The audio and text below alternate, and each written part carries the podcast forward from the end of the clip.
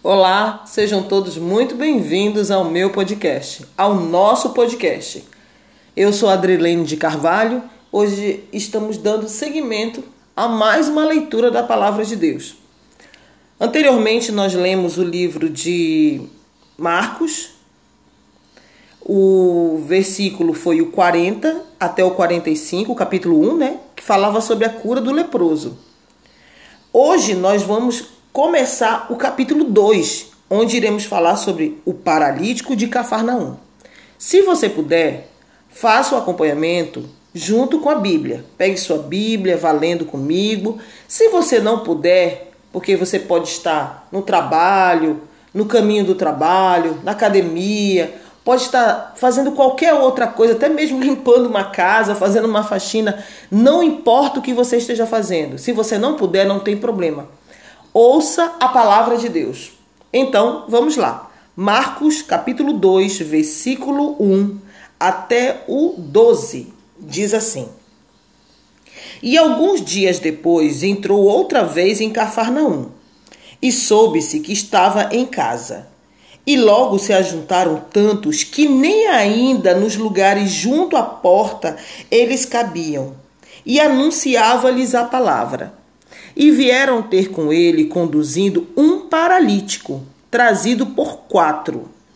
E não podendo aproximar-se dele por causa da multidão, descobriram o telhado onde estava e, fazendo um buraco, baixaram o leito em que jazia o paralítico.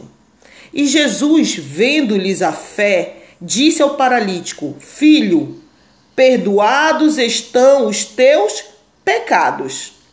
E estavam ali assentados alguns dos escribas, que arrazoavam em seu coração, dizendo: Por que diz este assim blasfêmias?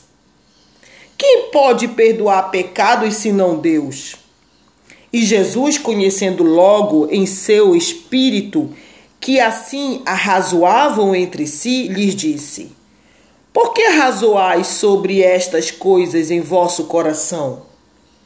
Qual é mais fácil? Dizer ao paralítico: Estão perdoados os teus pecados? Ou dizer-lhe: Levanta-te e toma o teu leito e anda? Ora, para que sabeis que o Filho do Homem tem na terra poder para perdoar pecados, disse ao paralítico: A ti te digo: levanta-te e toma o teu leito e vai para a tua casa. E levantou-se, e tomando logo o leito, saiu em presença de todos, de sorte que todos se admiraram e glorificaram a Deus, dizendo: Nunca tal vimos. Glórias a Deus até aqui. Essa mensagem é linda, que fala sobre o paralítico de Cafarnaum. Deixa eu lhe dizer algo. O que Deus falou no meu coração aqui nessa mensagem. Ele não podia caminhar até Cristo. E aonde Jesus estava, estava tão cheio, tão lotado, que eles não conseguiam chegar até ele. Foi o que eles fizeram, os amigos dele pessoas que estavam ali para ajudar o paralítico.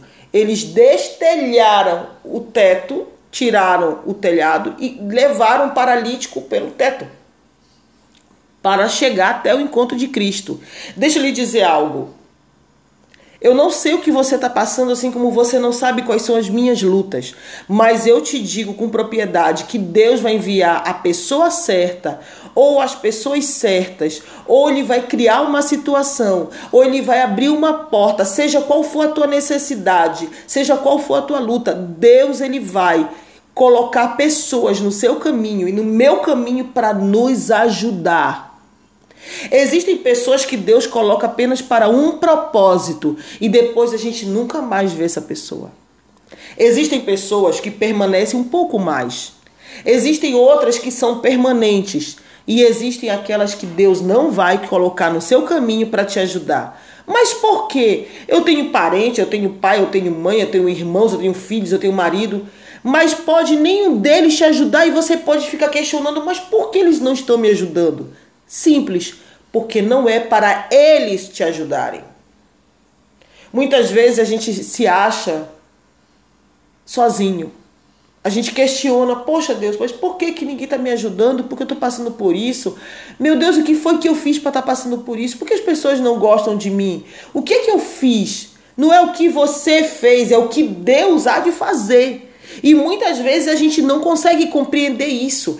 Esse paralítico estava passando por uma luta há muitos anos, há muito tempo que ele estava paralítico. Ele, a Bíblia não fala sobre isso. Mas eu creio que existiu um determinado tempo da vida dele que ele ficou paralítico. A Bíblia não relata sobre isso, então a gente não pode dizer sobre coisas que não estão na Bíblia.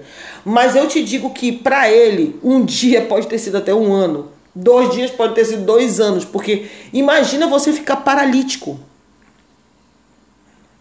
É difícil para quem é paralítico? Com certeza deve ser.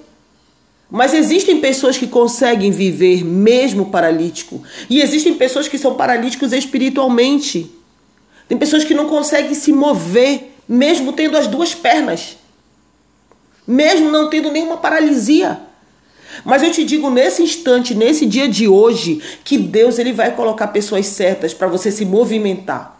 Porque quando você não tiver mais forças, Deus ele vai te dar forças ou vai colocar pessoas para te ajudar. Não importa se é apenas uma circunstância, em um momento ou se é em outros momentos. Seja qual for, Deus ele vai colocar a pessoa certa no teu caminho. Ou ele vai criar uma situação, ou ele vai te dar forças e vai te tirar dessa paralisia, porque Deus ele é Deus. Eu quero que você fique com essa mensagem sabendo que é Deus que está falando com você, não sou eu. Essa mensagem não é somente para você, essa mensagem também é para mim, porque eu preciso dessa palavra. Todos nós precisamos de ajuda. Mas muitas vezes a ajuda não vem de onde esperamos. A ajuda vem de outras pessoas que Deus coloca no nosso caminho, porque essas pessoas também serão abençoadas. É isso que a gente não consegue muitas vezes entender.